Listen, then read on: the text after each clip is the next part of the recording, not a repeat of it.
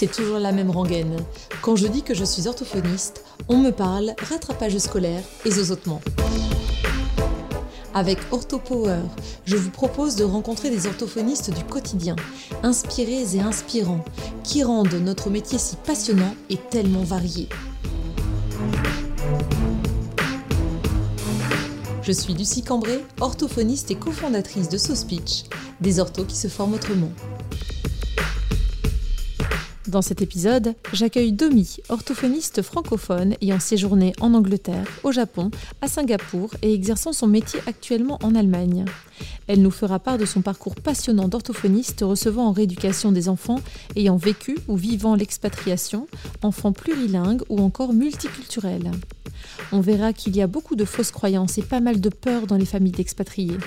La solution sera souvent de rappeler aux parents de se faire confiance, de faire les choses qui leur semblent confortables, en évitant de succomber à une boulimie d'activité d'apprentissage de langue. Bonjour Domitila. Bonjour Lucie. Merci beaucoup d'avoir accepté de participer à ce podcast OrthoPower euh, consacré aujourd'hui au plurilinguisme, bilinguisme, multilinguisme. Comment est-ce que tu appellerais d'ailleurs ce domaine? Eh ben, c'est très intéressant parce que alors plurilinguisme et multilinguisme ne sont pas vraiment des synonymes pour les puristes. Plurilinguisme, c'est tout ce qui concerne une personne plurilingue. Donc la, personne est plurilingue parce qu'elle parle plusieurs langues. Et le multilinguisme, c'est l'environnement dans lequel euh, se trouvent les personnes plurilingues. Donc euh, voilà, c'est très ténu comme petite différence. C'est quasiment, enfin, je veux dire, on comprend et les gens les mixent, mais c'est euh, ces deux mots voilà qui ont chacune, chacune leur signification propre. D'accord, très bien. Tu viens de le préciser. Est-ce que tu veux bien te présenter, Domitila alors, je, m'appelle Domitila Delaporte Bibuck, c'était mon prénom, mon nom de jeune fille. Euh, en fait, tout le monde m'appelle Domi avec le temps, tout simplement parce que je m'adresse à des plurilingues et à des expatriés et que j'ai réalisé que Domitila, c'était compliqué à prononcer. Et euh, justement, les anglophones, etc., c'est devenu Domi. Donc, euh, tout le monde m'appelle Domi. J'ai presque oublié que je m'appelais Domitila, tu vois. Donc, c'est assez rigolo avec le temps. Bah, alors, ma présentation, je ne sais jamais comment commencer entre guillemets? Est-ce que je commence par le perso? Est-ce que je commence par le pro? Sachant que j'ai les orthophonistes, mhm. pro et perso se mélangent en fait. Hein. Euh, on est orthophoniste souvent par passion, et puis bon bah la vie perso fait partie de la vie pro à un certain moment. Donc je vais commencer par ma vie perso parce que voilà, euh, je suis mariée et je suis mère de quatre enfants qui ont aujourd'hui 19 ans, 17 ans, 14 ans et 11 ans. Euh, ils sont plurilingues et je l'expliquerai tout à l'heure parce qu'en fait on a été euh, expatriés. Moi j'ai été, euh, j'ai suivi mon conjoint en expatriation. On a été en Angleterre au départ, puis en Suisse, puis au Japon, puis à Singapour et maintenant on est en Allemagne. Je dirais pas que ça n'a pas été un choix au départ, ça a été une succession de voilà de propositions euh, professionnelles pour lui. Euh, et puis bah voilà, euh, ça nous plaisait, c'est toujours arrivé au bon moment. Quand les enfants étaient petits, on se disait que c'était une expérience. Puis les enfants ont commencé à grandir, on s'est dit que c'était sympa. Puis après, ils ont commencé à devenir ados, ils étaient en école internationale, on était pris dans le système. Et voilà, je te dirais que c'est c'est quelque chose qui s'est fait de manière assez fluide, mais non calculée au départ en fait. Mhm. Donc c'est assez assez particulier. Mais voilà, donc on se retrouve maintenant en Allemagne et on est donc francophones tous les deux à la maison, puisque moi je suis belge francophone et mon mari est français. Mhm. Donc la langue de la maison a toujours été le français euh, de manière euh, très euh, structurée, on va dire. la langue de, la, de scolarisation depuis qu'on a été au Japon, Singapour et Allemagne, ça a toujours été une école internationale. Donc ils sont mhm. scolarisés en anglais. Qui fait que bah, du coup, euh, ils ont un anglais académique, un anglais scolaire qui est complètement parfait et qui nous rend jaloux. Parce qu'évidemment, ils n'ont pas d'accent, enfin, tu sais, c'est fluide dans leur tête et c'est du vrai bilinguisme, mm. mais ils sont bilingues biculturels, mm-hmm. ce qui pour moi est une grosse différence. Parce que les personnes bilingues, c'est les personnes qui arrivent à, à, parler de tout et de rien avec une certaine fluidité et une certaine aisance dans une langue. Mais les personnes biculturelles, c'est celles aussi qui se fondent dans la culture du pays d'accueil et qui sont complètement capables de, de s'intégrer euh, avec des natifs et puis des monolingues mhm. de, cette culture-là, si tu veux. Donc voilà, et puis bah, comme ça fait cinq ans qu'on est en Allemagne et que en général, et ça c'est des études qui l'ont prouvé, euh, une fois qu'une personne est vraiment complètement bilingue, le trilinguisme est plus facile aussi, puisque la personne a déjà, tu vois, euh, l'oreille un petit peu ouverte à d'autres sonorités. Et puis cette flexibilité mentale, en fait, au niveau de la zone du langage, a déjà été activée aussi. Donc, euh, donc voilà. Donc je suis très heureuse pour eux parce que bah, mes enfants ils sont ils sont devenus euh, trilingues en fait avec l'allemand mhm. beaucoup plus vite que moi. je pense qu'après 40 ans il doit y avoir un peu aussi des, freins. Mais, euh, mais voilà, donc, euh, donc voilà, ça c'est pour la, vie, la partie euh, perso. Et puis bah, la vie pro, moi je suis orthophoniste, le plus beau métier du monde, hein, surtout quand on est interviewé par OrthoPower. Une petite, une petite aparté, je voulais te dire ça parce que moi quand je suis tombée dans la liste des podcasts et que j'ai commencé à, chercher un petit peu, à écouter des podcasts inspirants, notamment pendant le, pendant le confinement, hein, je pense mhm. qu'il y, y, a eu un gros essor des podcasts à ce moment-là. Tout à fait en tout cas pour ma part. C'est vrai quand je me suis retrouvée à plier du linge ou à, ou à peler des dizaines et des dizaines de kilos de carottes pour ma famille, euh, j'ai commencé à écouter pas mal de podcasts et je suis tombée sur Orthopower. Et pour moi, votre titre est super bien trouvé parce que je trouve que les orthophonistes ont un peu des, super, ils ont un peu des super pouvoirs hein, quand même. Mais au-delà de ça, ils ont le super pouvoir de, de rendre au patient son énergie, enfin de, de, de trouver l'énergie aussi et le pouvoir du patient. Ah, super.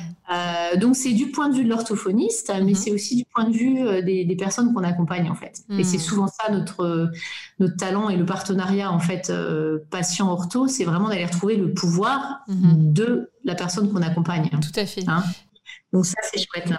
C'est presque le, la question euh, rituelle de fin à laquelle tu réponds maintenant. Quel est l'orthopower euh, des orthophonistes? C'est super parce que le, le, patient qui est acteur de sa prise en soin, ça fait quand même partie de bon nombre de, de qualités qui sont énumérées, tu sais, euh, par, les, par les orthophonistes.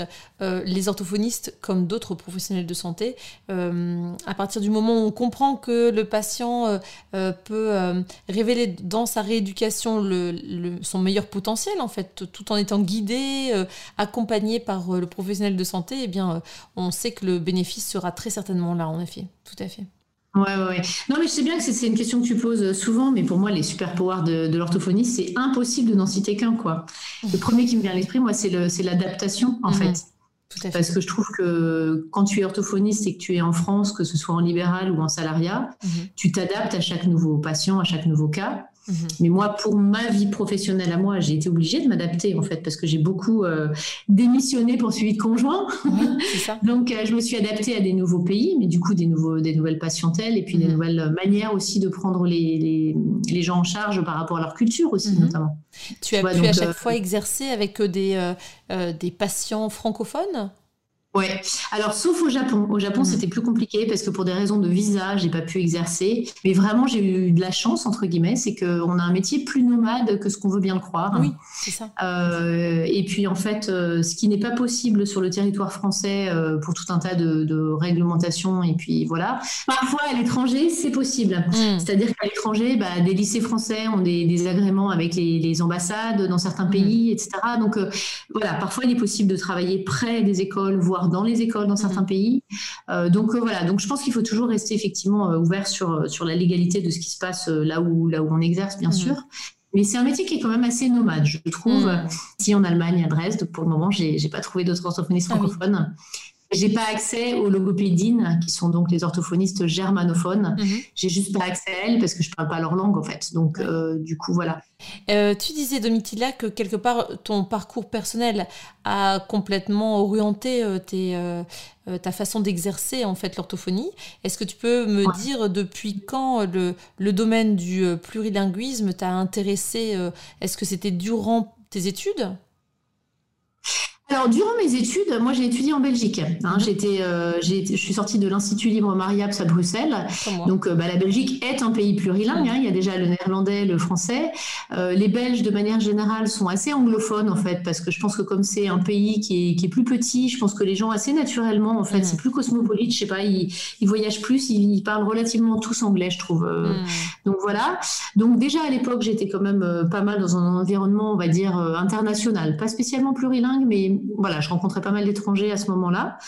Euh, non, je dirais que je me suis vraiment complètement intéressée au plurilinguisme quand mes enfants sont partis en école internationale. Mhm, Mon aîné était en équivalent de CE1 à ce moment-là, quand on est parti au Japon. Euh, et en fait, j'ai été fascinée de voir, euh, tu vois, on dit beaucoup que les enfants sont des éponges. Mhm. C'est vrai dans une certaine limite, hein, c'est-à-dire qu'il ne faut pas imaginer qu'on met un enfant dans un environnement anglophone et qu'il absorbe comme mm. la métaphore de l'éponge. Hein, c'est pas mm. tout à fait comme ça que ça se passe. Je pense qu'il y a besoin d'un accompagnement. Il faut que l'enfant sente le besoin de, de, parler et puis le plaisir de parler et qu'il soit accompagné correctement. Mais dans les écoles internationales, ils font ça de manière super. Ils ont des équipes de ce qu'ils appellent ESL, donc English as a Second Language, et c'est vraiment des cours spécialisés pour des non-natifs. Et euh, ils travaillent avec des flashcards, ils travaillent avec des vidéos, euh, ils travaillent avec des jeux de rôle, ils travaillent avec un, tout un service aussi. Euh, ils leur donnent une espèce de marraine, un mhm. buddy, ils appellent ça. Et donc, quand tu arrives à l'école, bah, tu as normalement une, une, petite fille ou un petit garçon voilà, de ton âge qui va t'accompagner, qui va, qui va t'aider si tu as des problèmes, etc. Ils travaillent vraiment ce cette inclusion, si tu veux, au-delà de la langue, en fait. Donc, mhm. le langage non verbal est super important, t'imagines bien. Quand tu arrives avec ta 7 ans et que tu arrives au Japon dans une école anglophone, moi, je suis extrêmement reconnaissante, en fait, aux, professeurs de soutien, en fait, mhm. qui, euh, qui prennent les enfants dans le bon sens du terme. Euh, voilà, qui les incluent, qui viennent voir comment ça se passe dans les, dans les moments de battement aussi, hein, donc mhm. euh, la cantine, la récréation. Et en fait, je me souviens d'une prof de ISL, donc de English as a Second Language, qui me disaient qu'ils considèrent que leur travail est réussi le jour où l'enfant est autonome dans les temps non scolaires. Ah, C'est-à-dire que, évidemment, quand tu es à l'école et que tu te tais au fond de la classe parce que mhm. tu comprends rien, mhm. souvent tu poses pas beaucoup de problèmes. Tu vois, tu, tu es dans ton coin, tu, tu poses pas beaucoup de questions, etc. Mais en fait, il s'assure de la non-solitude de l'enfant. C'est-à-dire qu'il faut que l'enfant, en récréation, aille vers les autres même s'ils parlent pas et qu'ils jouent à côté des autres et qu'ils font des jeux très, euh, tu vois, quand ils sont petits, c'est des cache-cache, c'est on se touche, etc. Mm. C'est pas forcément des jeux où il y a beaucoup de langage élaboré, mais ils s'assurent que l'enfant ne soit pas seul, parce qu'il y a rien de pire dans une école hein, qu'un mm, enfant seul qui mange devant son assiette à la cantine mm. avec personne autour, c'est terrible ça.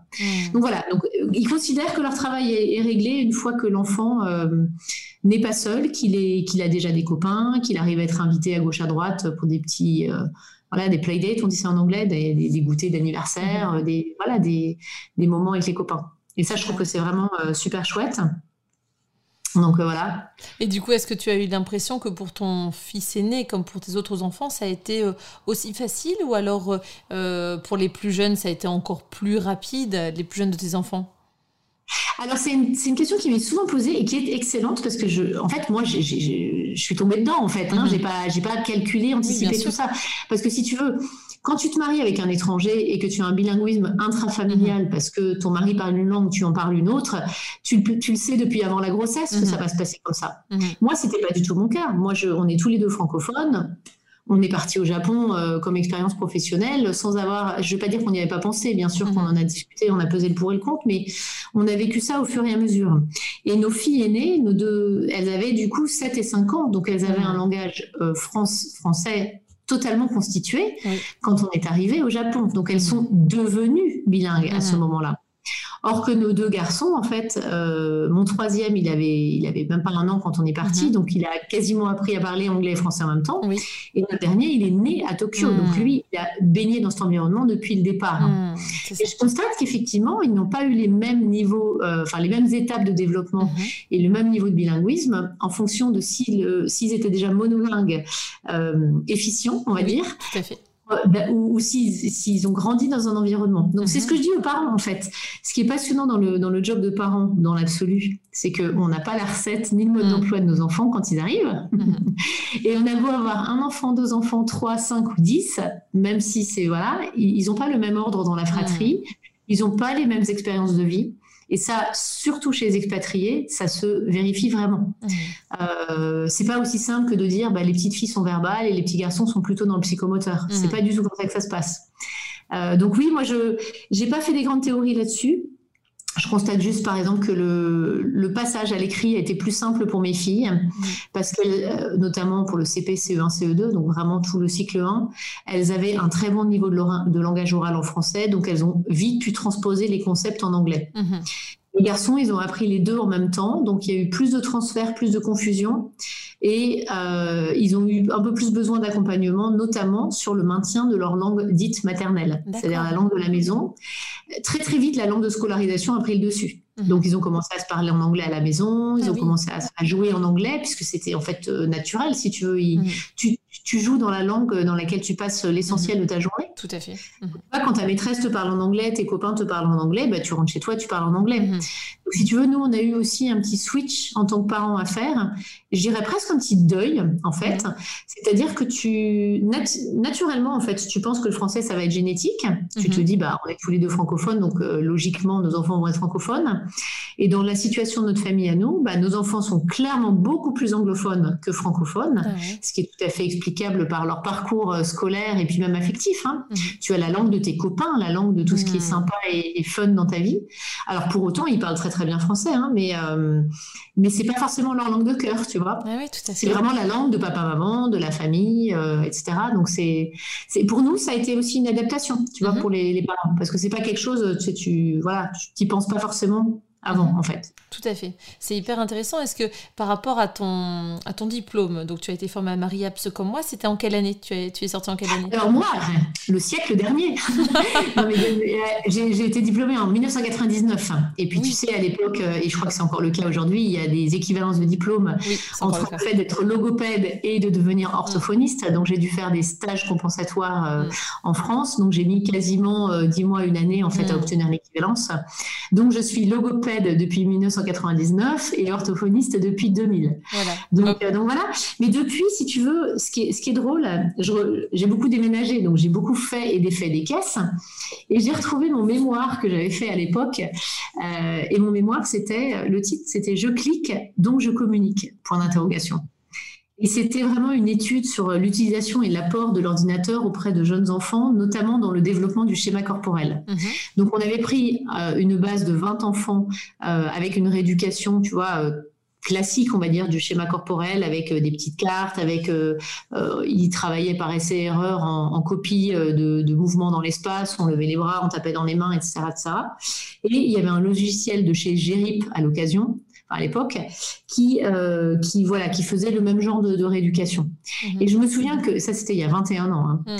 Et à l'époque, en fait, les conclusions du mémoire, si tu veux, on n'avait pas poussé ça euh, extrêmement loin et c'était plutôt une analyse qualitative que quantitative. Mais je me souviens qu'à l'époque, on s'était dit, tiens, c'est marrant parce que c'est difficile de faire la part des choses en fait. Les deux groupes avaient évolué euh, et puis bon, on n'avait pas non, on avait 20 enfants dans chaque groupe, donc hmm. c'était pas non plus un panel suffisamment euh, significatif. Mais ce que j'avais constaté à l'époque, c'est que l'ordinateur, ça intéresse les enfants de toute façon. Hmm. ils, sont attirés, si tu veux, par les écrans. Donc plutôt que d'être dans une euh, démarche de peur et de crainte et de se dire oh là là mon Dieu c'est terrible c'est terrible il faut pas qu'il soit devant les écrans et attention internet et attention les addictions mmh. et attention la pornographie et attention tout ce qu'on entend. Mmh. Je suis mère hein, et je suis mère d'ado donc euh, je, je, je, je, suis obligée et je me rends bien compte de tout ce qui se passe et qui peut être toxique, addictif et, et mauvais avec les écrans. Et pour la même par la même occasion, j'ai vraiment envie de dire, on peut pas, on peut pas lutter contre. Tu vois ce que je veux dire? Ça hmm. fait partie de la vie. Et ça fait partie des choses qu'il va falloir qu'on dompte, sinon on va être totalement dépassé. Donc autant utiliser le bon côté aussi de tout ce que euh, la technologie et les ordinateurs nous proposent hmm. pour pouvoir avoir une relation euh, voilà harmonieuse avec euh, tous ces outils et les utiliser correctement. Donc, ce qui est drôle, c'est que vraiment, j'avais un peu oublié d'ailleurs cette histoire. du coup, je me suis rappelé de ça, de me dire, bah, tu vois, il y a 20 ans déjà, effectivement, ma maître de mémoire à l'époque euh, avait trouvé que c'était un bon sujet, tu vois. Donc, mm. euh, il y avait déjà quand même des ouvertures vers tout ça. Donc voilà, donc ça c'était ma formation, si tu veux, initiale. Après, j'ai eu beaucoup de chance, notamment euh, à Singapour, où j'ai passé six ans entre 2010 et 2016 travaillé dans un gros, gros cabinet pluridisciplinaire qui était très multiculturel. Hmm. Donc ça, c'était une énorme chance parce que pendant six années consécutives, j'étais la seule orthophoniste francophone à travailler là-bas, hmm. avec principalement des enfants du coup euh, francophones qui venaient du lycée français. Hmm ou alors des enfants issus de couples mixtes qui étaient scolarisés soit en école locale, soit en école, euh, tu vois, internationale. J'avais un peu tous les profils, si tu mhm. veux, avec toujours, toujours cette dimension soit de plurilinguisme, soit d'expatriation et de déracinement. Toujours. C'était vraiment euh, chez, tous mes patients. Et en fait, dans ce, dans ce cabinet, c'est l'avantage aussi d'avoir un cabinet de groupe où on mhm. était 23 thérapeutes. Donc c'était, tu sais, ça se fait peut-être un peu moins en France, les gros, gros cabinets comme ça. Ce que j'ai trouvé chouette, c'est que tout le monde allait toujours en formation à un moment de l'année. Quoi. Mhm. Donc parfois c'était les psychomotriciennes qui avaient une formation sur quelque chose, parfois c'était les orthophonistes, parfois c'était les psychologues, et euh, il y avait des graphomotriciennes, il y avait des ergothérapeutes, il y avait ce qu'on appelait des occupation therapists, qui sont euh, une sorte de psychomotriciennes, on va mhm. dire. Et si tu veux, comme tout le monde allait plus ou moins en formation, bah, soit dans son pays, soit en ligne, euh, soit à Singapour en présentiel, eh ben, on avait quand même pas mal d'échanges. Et c'était un peu des échanges, si tu veux, euh, à la cafétéria, comme ça, sur un coin de table. Mais j'ai beaucoup appris, en fait, de l'expérience des autres. Mhm. Et j'étais assez copine avec, bah, du coup, le, pool, on va dire, des, des speech and language therapists, donc mes consoeurs euh, anglophones. Et en fait, j'ai réalisé qu'il y avait plein de choses qu'elles faisaient que je comprenais pas forcément. Euh, et puis en fait, on discutait, mais plus en mode copine, si tu veux, en mm. mode collègue. Et il m'a fallu plusieurs années pour réaliser qu'en fait, j'avais vachement changé après ah les avoir côtoyés, en fait. C'est vrai. Hum, bah, notamment sur tout ce qui était euh, guidance parentale, accompagnement parental. Euh, c'est-à-dire qu'aujourd'hui, je, je n'envisagerais pas de faire une séance sans impliquer de près ou de loin le parent. Quoi. Mm-hmm. bon, alors, est-ce que c'est les échanges avec mes consoeurs anglo-saxonnes ou est-ce que c'est le fait que bah, la quarantaine est passée, je suis maman aussi, ils sont ados, etc. Donc, c'est un ensemble de choses, hein, je pense. Mais je n'envisagerais pas aujourd'hui de prendre un enfant en rééducation euh, sans, avoir un lien relativement rapproché avec le parent, si tu veux. Tout à fait. C'est des choses. Euh, Ça fait partie des, euh, des épisodes aussi de ce podcast.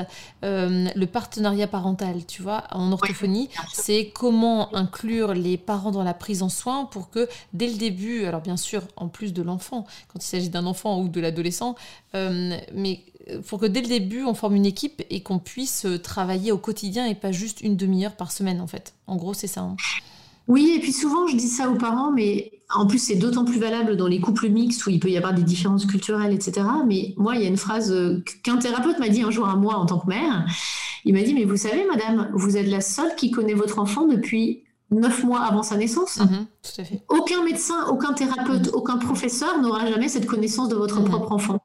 Donc c'est vous qui avez les clés. Et très souvent, on le sait bien, quand on est parent, on est les premiers à pouvoir diagnostiquer s'il y a un problème ou quand il y a un problème.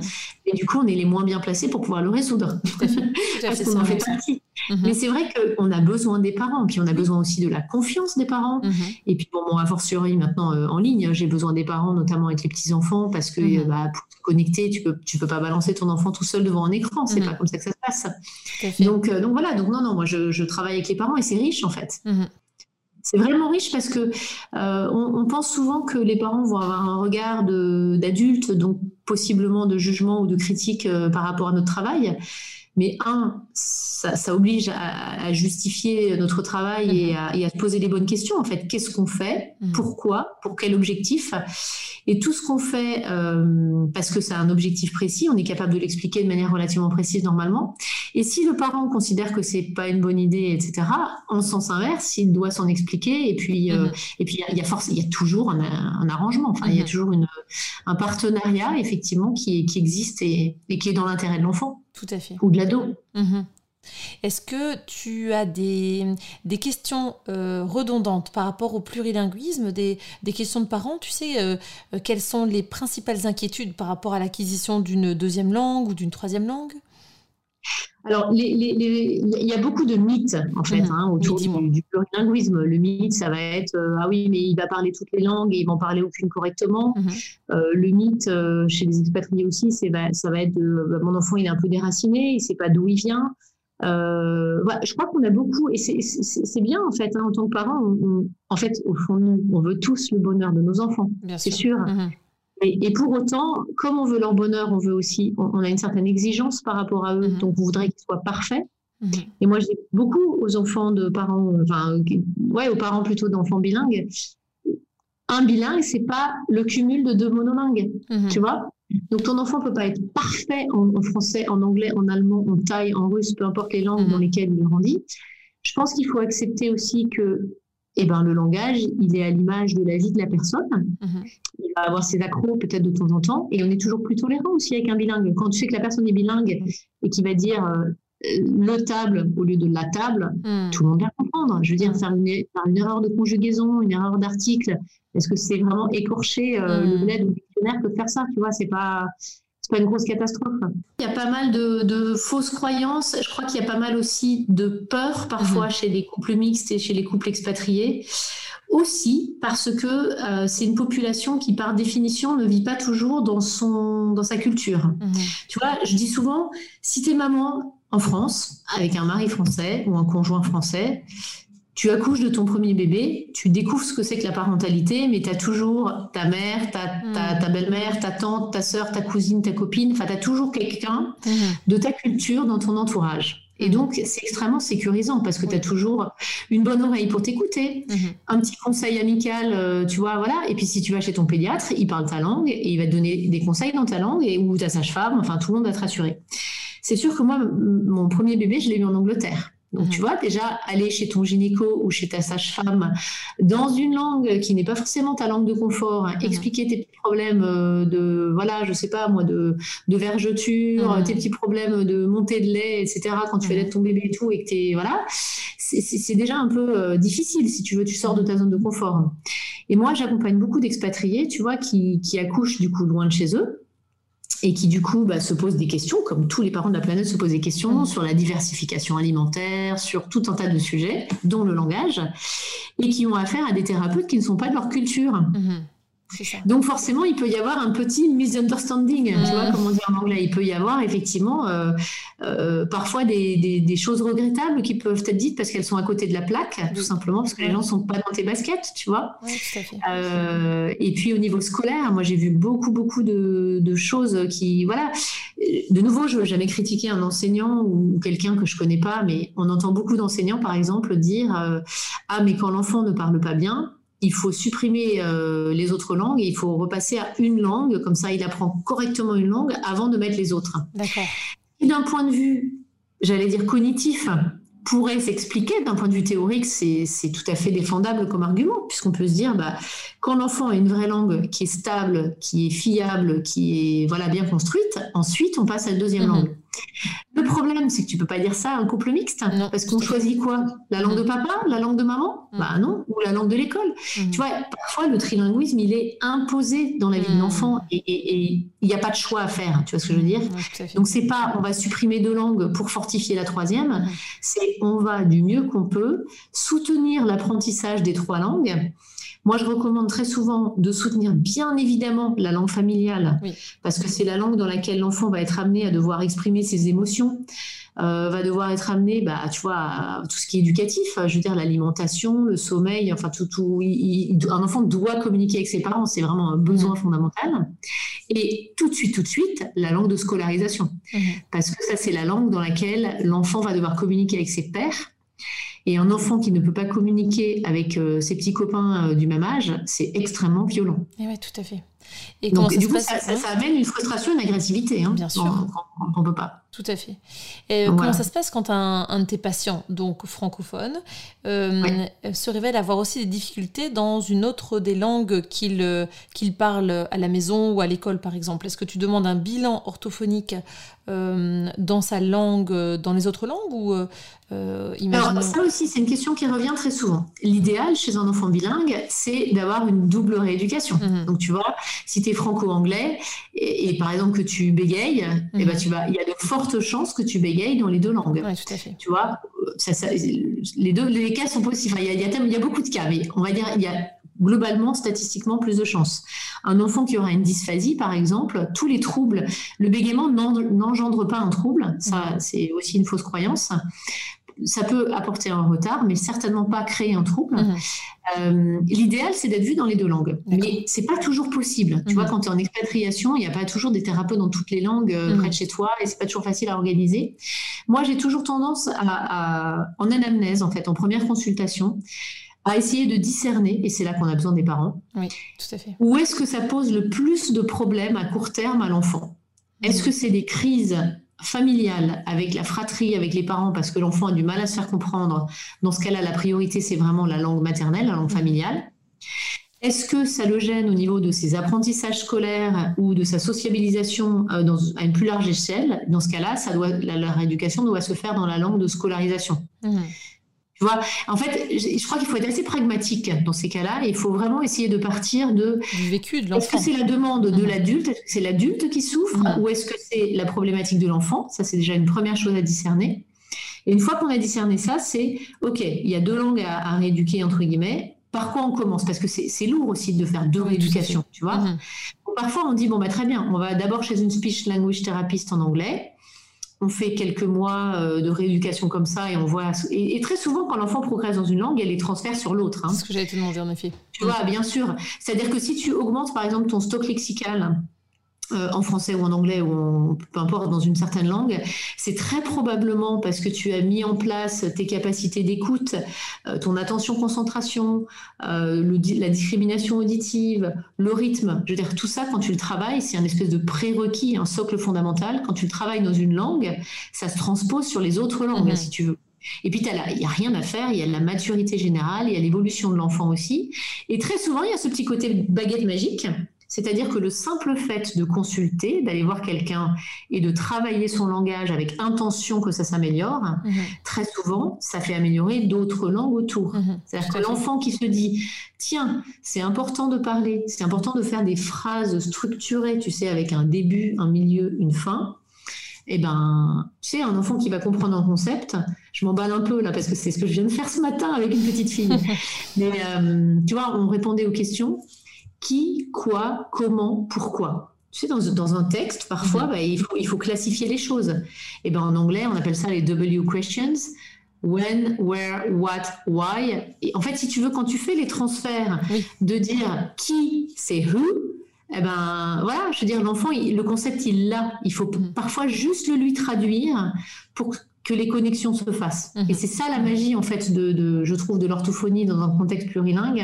C'est qu'idéalement, le thérapeute doit être plurilingue lui-même, mhm. ou alors avoir un partenariat avec euh, son pendant dans l'autre langue.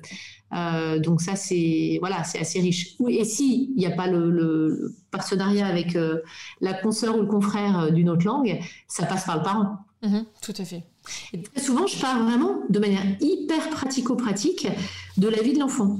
C'est-à-dire mhm. que je demande aux parents, bah écoutez, voilà, comment ça se passe pour les devoirs, comment ça se passe pour, euh, en fonction de l'âge, hein, tu vois, mais qu'est-ce qui pose problème? Et on commence de là en fait, mhm. directement.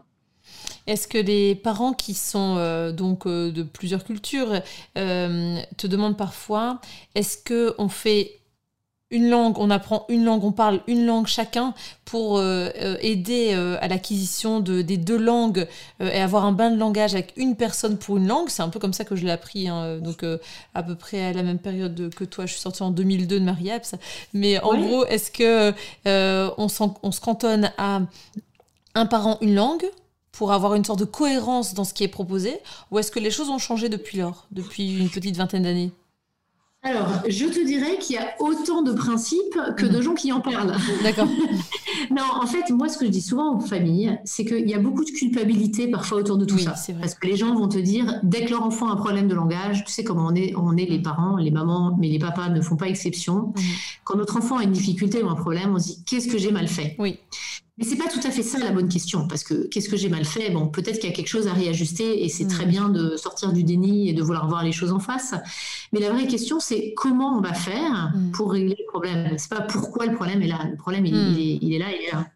Donc effectivement, moi aussi à Mariam, j'avais appris le, principe de Grammont, hein, le principe OPOL, donc One Place, One Language, ou un parent, une langue, mm-hmm. effectivement, de bien segmenter les choses. Donc ça, c'est sûr que dans le cadre d'un couple mixte, c'est le plus naturel et, c'est ce qui se fait en fait sans même trop y réfléchir. Je veux dire, euh, tu parles ta langue de cœur, ta langue maternelle, ta langue native, on l'appelle comme on veut, mais tu, parles la langue dans laquelle tu as toi-même grandi la plupart du temps. Donc ça, c'est l'enfant du coup, il est bilingue depuis euh, in utero, j'ai envie de te dire. Depuis le ventre de sa maman, il entend la, la, voix de sa mère, la voix de son père. Mais tu as aussi dans le cadre, par exemple, de ma famille à moi, nous, c'est le français à la maison, l'anglais à l'école, et il y a ce qu'on appelle le LMAH, le Minority Language at Home. C'est quand il y a une seule langue donc au sein de la famille qui est mhm. la langue minoritaire. D'accord. Donc la langue minoritaire, c'est la langue dans laquelle l'enfant est le moins exposé. Mhm. Effectivement, quand tu réfléchis, Covid mis à part, les enfants passent en fait, mes enfants passent plus de temps en anglais et en allemand qu'en français. Mhm. Parce que moi, le français, c'est le soir au moment du dîner, et puis euh, les activités, on va dire, domestiques se font en français, et puis le week-end, et puis les vacances. Mhm. Mais donc, si tu veux, euh, de 8h30 à 16h, ils sont en anglais, et puis le soir, quand ils jouent avec leurs copains, c'est en anglais ou en allemand. Donc, ils, vraiment, ils baignent. On parle de ce bain de langage parce que c'est une belle métaphore, le bain de langage. Tu mhm. es baigné, plongé dedans. Donc, si tu veux, moi, ce que je constate en fait, et je discute avec beaucoup, beaucoup, beaucoup de consoeurs hein, qui sont à l'étranger aussi, et je crois qu'il y, a vraiment un consensus là-dessus, c'est que il y a plein de bonnes façons de faire. Mhm. La vraie bonne façon de faire, en fait, c'est de, de, rester hyper naturel mhm. euh, avec ses enfants. Le plus logique, c'est quand il y a un cadre. Et le cas, même les enfants tout petits comprennent très bien quand on fait des digressions avec le cadre. C'est-à-dire que moi, je, je, parle très souvent en anglais à mes enfants parce que c'est devant leur professeur ou devant leurs copains et qu'on ne veut pas faire d'aparté. Mhm. Et du coup, bah, dans ce contexte-là, mes enfants me répondent en anglais, ils trouvent ça tout à fait normal. Mhm, Quand si je me mets à jouer à leur parler en anglais à un moment euh, où on est juste entre nous, mhm. ils vont ça va être bizarre pour eux, tu vois.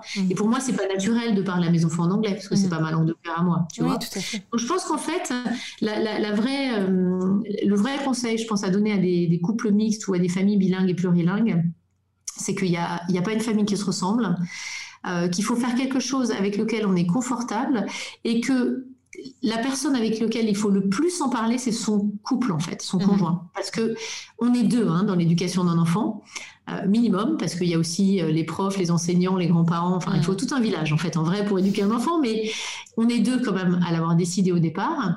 Et un enfant n'est jamais bilingue par hasard. Mhm. C'est-à-dire que c'est pas vrai de vouloir imaginer qu'on devient bilingue comme ça par l'opération d'une baguette magique. On est bilingue soit parce que c'est le fruit d'un amour et mhm. donc bah, on s'est choisi et l'enfant qui, qui découle de cette union-là devient bilingue.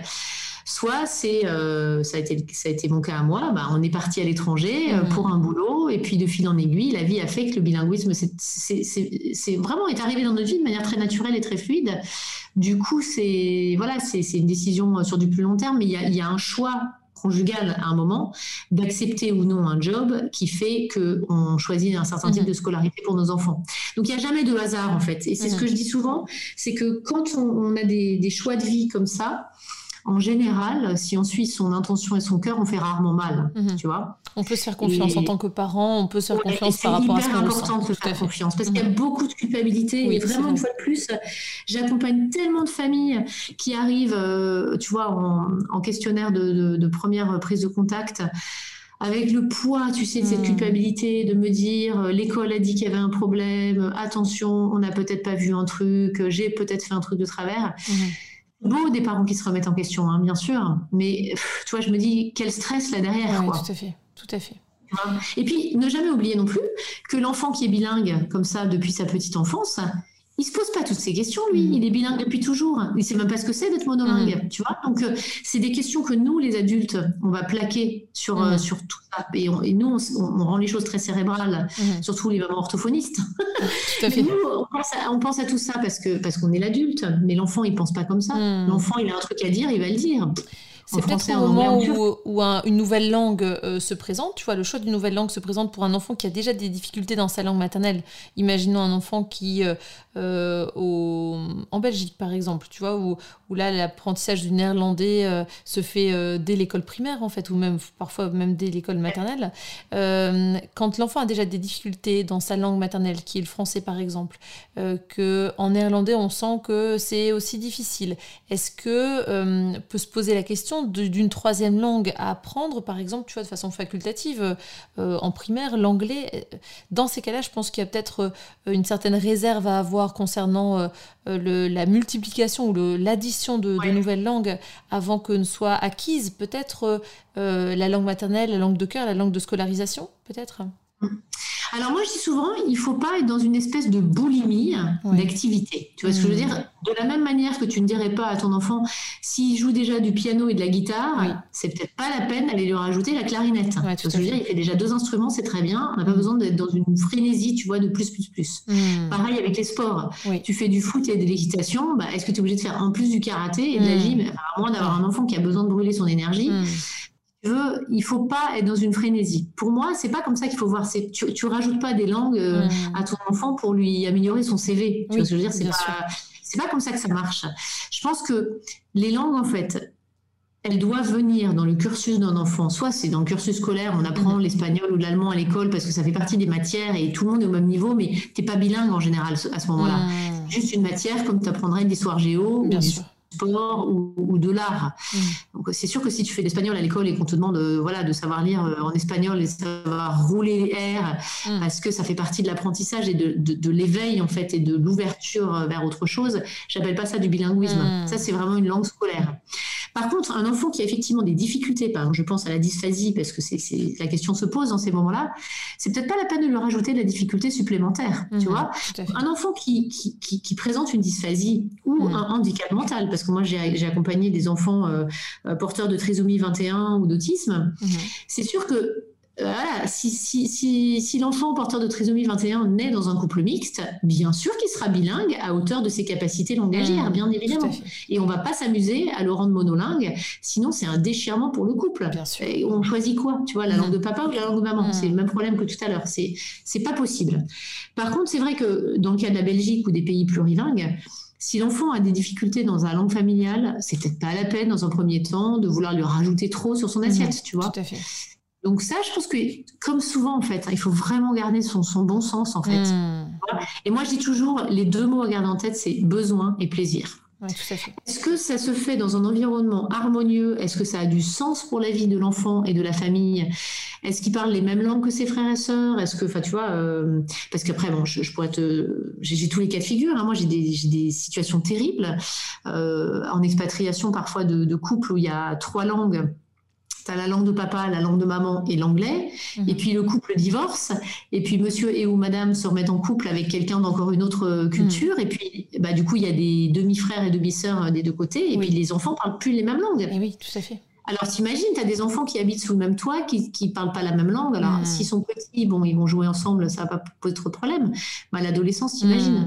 Donc moi, je trouve qu'on joue pas à apprendre des langues. Tu vois que je veux dire? On apprend une langue parce que c'est nécessaire à un moment donné ou parce qu'il y a un projet derrière, ou parce que ça fait du sens. Mais c'est pas un truc si anodin, tu vois. Donc, je dis beaucoup parents, euh, réfléchissez quand même. Mais mmh. comme en éducation, de manière générale, tu réfléchis avant de prendre euh, une activité. Euh, voilà, c'est pas juste une activité comme on fait six mois de piano et si la prof est sympa, on continue, quoi. Non, c'est pas, pas tout à fait comme ça. Oui, c'est un engagement et puis une réflexion, tout à fait. Voilà. Et puis c'est difficile aussi de soutenir son enfant dans l'apprentissage d'une langue si on ne la parle pas soi-même, par exemple. Tu vois C'est vrai. Donc mmh. c'est clair qu'il y a une réflexion, ça c'est sûr. Est-ce que tu as des références bibliographiques à nous conseiller, à conseiller aux personnes qui souhaiteraient se, se renseigner davantage sur euh, le plurilinguisme domitilien Domi Oui, alors j'imagine que, sur tes réseaux sociaux, je pourrais donner une bibliographie un peu plus détaillée, mais moi, mais, vraiment mes deux livres de cœur, on va dire, qui sont mes bibles, entre guillemets, sur ma, table de chevet, en tout cas quand j'ai commencé à sérieusement me poser la question euh, de tout ça pour mes enfants. Alors, c'est sur deux sujets différents. Un livre vraiment par rapport à l'expatriation en général c'est euh, Les enfants expatriés, enfants de la troisième culture, de mhm. Cécile Gilbert, qui est devenue une amie par la suite, et ça c'est chouette. Euh, mais c'est vraiment expliquer cette notion de troisième culture. L'enfant de la troisième culture, c'est l'enfant qui vit et qui passe suffisamment d'années dans une culture qui n'est pas celle de ses parents. Donc, mhm. si tu veux, il va être souvent un peu tiraillé entre euh, la culture de ses parents et en général, on essaye de transmettre notre culture à nos enfants. Ouais la culture du pays dans lequel il vit qui est très souvent différente. Et du coup, l'enfant se fait un peu sa petite culture à lui, tu vois. Mhm. Euh, je te donne un exemple. Moi, j'ai passé six ans à Singapour, euh, donc euh, très, pays très tropical. et chez nous, bah, Singapour, on fêtait Noël en maillot de bain autour de la piscine, puisque mhm. c'est les tropiques, il fait beau toute l'année. Donc, mais, mais, pour autant, on voulait maintenir le fait que, bah, en hiver, normalement, tu manges de la raclette, tu vois, bon, il y, a, voilà. Tu, donc, tu, mangeais de la raclette au bord de la piscine. Voilà, et donc si tu veux, euh, on, se posait la question, parce que ça on l'a vécu quand on est arrivé en Allemagne euh, après, euh, notre dernier, il avait déjà 6 ans, il n'avait jamais vu la neige. Ah ça paraît bizarre, tu vois, pour un franco-belge d'avoir jamais vu la neige. Mm. Mais voilà, ça s'est présenté comme ça dans sa vie.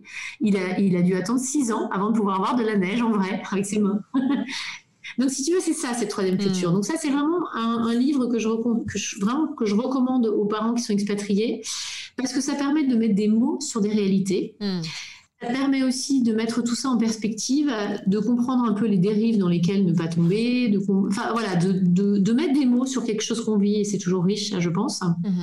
Et un autre livre que je recommande souvent, c'est Le défi des enfants bilingues euh, de Barbara Abdelila Bauer, euh, qui, qui, vraiment a travaillé euh, cette question, si tu veux. Elle est, elle est vraiment diplômée en psychologie sociale et tout, elle est linguiste, elle a fait pas mal d'études là-dessus. et elle parle de défis. ce que je préfère, parce que souvent on va parler des problèmes de, hmm. bilinguisme, des difficultés de bilinguisme. c'est pas une pathologie, tu vois, d'être hmm. bilingue. Donc, je préfère parler des défis parce que effectivement, c'est un challenge. Hein. mais, mais, comme tout peut être un challenge, tu mm. vois. Euh, l'apprentissage de la lecture, c'est un challenge. Euh, euh, l'articulation, c'est un challenge. Enfin, tout, tout, est un défi. Donc, je trouve que c'est toujours très positif de se documenter, de lire. mais comme je conseillerais à, tu vois, des parents qui ont des enfants jumeaux, ils vont aller lire sur la gémellité. les parents qui ont un enfant avec un handicap ou une pathologie particulière, la première chose qu'on leur recommande en général, c'est de faire partie de groupes de parents ou d'associations. Mhm. Voilà, je pense que les expatriés et les plurilingues, c'est entre guillemets une communauté à, part entière mhm. euh, et, clairement, il faut qu'ils se documentent et qu'ils voilà, se renseignent. Tout à fait. Ça fait du bien aussi. Hein. Oui, et puis c'est vrai que le fait que tu, euh, tu évoques ces deux, deux références bibliographiques, je les rappellerai en effet sous l'épisode de ce podcast pour que l'on puisse avoir des, des, ressources aussi pour euh, creuser un peu plus ce sujet. C'est super. C'est chouette. Merci beaucoup, Domitila. Est-ce qu'il y a des choses que tu aimerais rajouter par rapport au plurilinguisme ou par rapport euh, au message que tu voudrais éventuellement faire passer aux orthophonistes, nos auditeurs? Écoute, par rapport au plurilinguisme, euh, pas forcément. Comme je te le disais tout à l'heure, c'est vrai que moi, je, suis tombée dedans, entre guillemets, comme dans un truc. C'est quelque chose que, que, je trouve qui est chouette avec du recul, parce que c'est pas de tout repos, hein, bien sûr. Mm. T'entends tes enfants, par exemple, qui, font des grosses erreurs de français euh, parce qu'il y a des expressions qu'ils connaissent pas, tu vois, le, sens propre et le sens figuré. Mm. Euh, toutes les expressions idiomatiques, entre guillemets, ne sont pas les mêmes d'un pays à l'autre. Mm. des références culturelles, voilà, mais c'est riche, en fait. C'est riche comme, comme toute vie, en fait, qui est vécue à 200 à l'heure. Hein. Mhm. C'est chouette et je trouve qu'on a de la chance en fait d'être euh, parents. Mhm. Je dis souvent aux parents hein, qui, viennent nous voir en orthophonie, quand ils viennent en général, c'est parce que l'enfant a une difficulté ou une problématique, langage oral, langage écrit, peu importe. Mais je dis souvent, écoutez, honnêtement, quand il y a une difficulté, parfois il y a beaucoup, beaucoup à apprendre en fait de mhm. tout ça. Hein. Euh, et, justement, quand le parcours est pas euh, tout tracé, tout facile, tout organisé, mais qu'est-ce qu'on rencontre de, enfin, on rencontre de belles personnes au passage aussi. Hein. Et ça, c'est valable des deux points de vue, parce que moi, je trouve qu'en tant qu'orthophoniste, tu me demandais tout à l'heure euh, si j'avais un cas précis qui me fait encore, après plusieurs mois ou années, me dire que mon métier est formidable. J'ai pas un cas à citer, j'en ai dix mille, tu vois. Et je pense qu'il n'y a pas une orthophoniste avec qui je m'entretiens qui me qui me dit pas euh, ah tiens euh, je me souviens enfin parfois tu sais même en pensée tu vois un enfant qui passe dans la rue qui physiquement ressemble à un de tes patients et ça te, fait, ça te rappelle un cas et tu dis mm. tiens, qu'est-ce qui est venu celui-là ou celle-là? On a tous un peu, tu sais, ce, voilà, c'est cette notion de, d'être dans la vie de quelqu'un à un moment donné. Mm-hmm. Et puis après, on sort de la vie de cette personne. Moi, je dis beaucoup aussi que j'aime les dernières séances, tu mm-hmm. vois. C'est-à-dire que autant j'aime accueillir un nouveau patient parce que je trouve que c'est beau de faire voilà une anamnèse, une nouvelle rencontre et ça a ce côté excitant de la nouveauté et d'un nouveau cas. Mais j'aime les dernières séances parce que euh, bah, c'est signe que la personne est autonome, ou se sent autonome en tout cas, et qu'elle va continuer sa vie et qu'elle sait que la porte est ouverte si elle a besoin de revenir dans le futur, mais que euh, voilà, qu'il y a eu. Euh, tout n'est peut-être pas parfait quand la personne s'en va, mais au moins la personne se sent autonome mm-hmm. et la famille a repris pouvoir aussi et confiance. Donc je trouve que autant l'accueil d'une nouvelle famille que le au revoir mm-hmm. sont des moments qui sont assez chouettes. Euh, puis tu as toujours des familles avec qui ça clique plus que d'autres. Mm. Ça, c'est, je crois, comme dans toutes les relations humaines. Mm. Donc ça, c'est pas propre au plurilingue, hein. c'est propre aux échanges et à la nature humaine. Et puis je trouve qu'on fait un chouette métier aussi, parce que tu vois, moi, il y a, il y a 15 ans, je travaillais dans le Jura, dans un institut médico-éducatif euh, auprès d'adolescents euh, handicapés mentaux. Et puis bon, il se trouve que de fil en aiguille, j'ai pris une maison dans le Jura comme maison de vacances, entre guillemets et qui est un Airbnb qu'on loue comme ça euh, sur le côté. Et en fait, on a voulu euh, faire faire une table de pique-nique euh, en bois un peu jolie pour le jardin. Et je me suis souvenu que l'IME dans lequel je travaillais, en fait, ah, ils avaient une section bois, une section pré-professionnelle. Donc, 12 ans après, j'ai recontacté mes, mes, collègues éducateurs SP là-bas mhm. et je leur ai dit, dis donc, je rentre de Singapour et je voudrais faire faire une table. Mhm. J'ai vu en Nouvelle-Zélande, lors d'une vacance en famille, j'ai vu une table de pique-nique hexagonale dans certains modèles, etc. J'ai prise en photo. Est-ce que vous mhm. croyez que vous pourriez le faire? Et euh, c'était un chouette moment, c'était vraiment un bon moment parce que j'ai 14 euh, adolescents handicapés mentaux euh, qui sont venus dans mon jardin toute une après-midi monter la table qu'ils avaient faite pour moi. Ah, génial. Et bah, voilà, c'était au-delà d'acheter, enfin tu vois, hmm. tu, peux aller dans un dans n'importe quel magasin de meubles, de fournitures de jardin, acheter ta table. Hmm. Mais cette table-là, voilà, pour moi, c'est le symbole de 5 ans de, de, vie professionnelle en fait qui se sont hmm. soldés par, par un chouette projet. Et voilà, j'ai cette table dans mon jardin, donc ça c'est chouette. Alors j'avais une autre petite histoire qui m'est revenue. Euh, c'est quand j'ai travaillé dans le Jura, euh, je me souviens d'un petit garçon qui était en CE2 et qui avait mis plein de problèmes. En plus, moi j'étais jeune thérapeute à l'époque, donc peut-être qu'il avait moins de problèmes que ce que j'avais voulu voir à l'époque, c'est possible. Mais il avait plein de problèmes. Tu vois, il accédait pas euh, à la combinatoire, il faisait des, permutations de sons, des, enfin je sais pas, il confondait les sons, les délébés, on s'en sortait pas, c'était compliqué. Et voilà, et j'avais vraiment l'impression que j'avais fait tout ce que je pouvais pour lui, quoi. Et la famille était soutenante, ils étaient sympas et tout ça. Et puis bon, ils galéraient, quoi. Même encore en CM1, CM2, c'était toujours pas très fluide et tout. Et puis bon, moi, je suis partie en expatriation. Je suis partie au Japon, à Singapour, et donc j'ai complètement perdu de vue euh, ces gens-là. Sauf que euh, l'été dernier, je suis retournée dans le Jura, et là, mais 15 ans après, je l'ai vu poussant une poussette, et il était ah devenu papa. Ah oui. Et là, je me suis dit, oula, t'as pris un coup de vieux parce que ce gamin qui était en CE2, donc il devait avoir 8, 8, 9 ans, à l'époque, il était jeune papa, il doit avoir 22, 23 ans, tu vois. Et là, je me suis dit, le temps passe, mais on n'oublie pas les têtes des gens. Tu vois, il y a des têtes de gens qu'on n'oublie pas. Mm.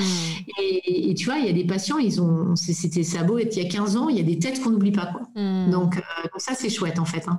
c'est un beau témoignage parce qu'on sait qu'on est euh, à un moment donné de la vie du patient. Et eh bien, on est une rencontre, on est peut-être une aide pour les, pour les parents, pour cette, cet enfant avec nos techniques et euh, notre accompagnement qu'on veut le, le plus adapté possible au niveau de, de la problématique. Mais c'est vrai que hum, en général, euh, il y a déjà une relation de confiance qui se tisse et on espère en effet que, hum, la personne après euh, l'arrêt des séances euh, aille bien et n'ait plus besoin de nous en fait. On, va vraiment vers une, une autonomie en fait de, ses compétences et pour que le patient n'ait pas besoin de nous pendant des années ou ad vitam aeternam. Ça c'est pas du tout le, deal. Hein. Mais non, c'est pas le deal. Et là aussi où je trouve qu'on fait un super chouette job, c'est qu'on n'est ni la mère ni mm. la maîtresse de nos enfants. Donc, si mm. tu veux, on n'a pas ce côté de devoir gérer la sociabilisation mm. euh, dans le groupe classe. On n'a pas ce côté d'être émotionnellement lié à l'affectif de l'enfant. Et très souvent, c'est là que c'est quand même génial parce que j'ai des mamans, moi, parfois, qui m'envoient un petit mail en me disant Dis donc, euh, euh, mon enfant de CP, il a toujours sa tétine ou son pouce, vous voulez pas en parler avec lui? Mm-hmm. Et quand ça vient de nous, en fait, l'enfant, il nous écoute. Bien sûr. Alors que les parents, ça fait des mois qu'ils disent quelque chose.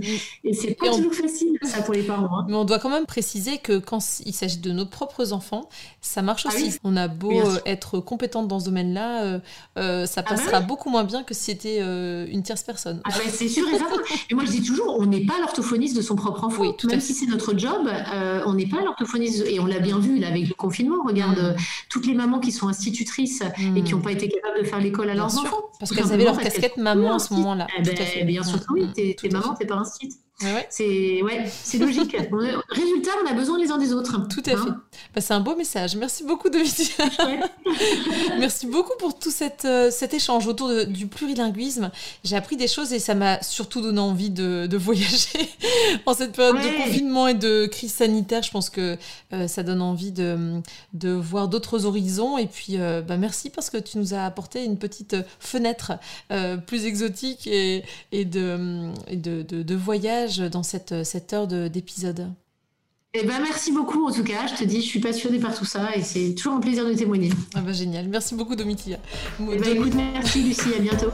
À bientôt. Au revoir. Ouais, à bientôt. Au revoir. Voilà. J'espère que ce nouvel épisode d'OrthoPower vous a plu. Si c'est le cas, je vous invite à vous abonner sur votre plateforme de podcast favorite, d'y laisser un commentaire et une note 5 étoiles pour que notre métier soit connu et reconnu.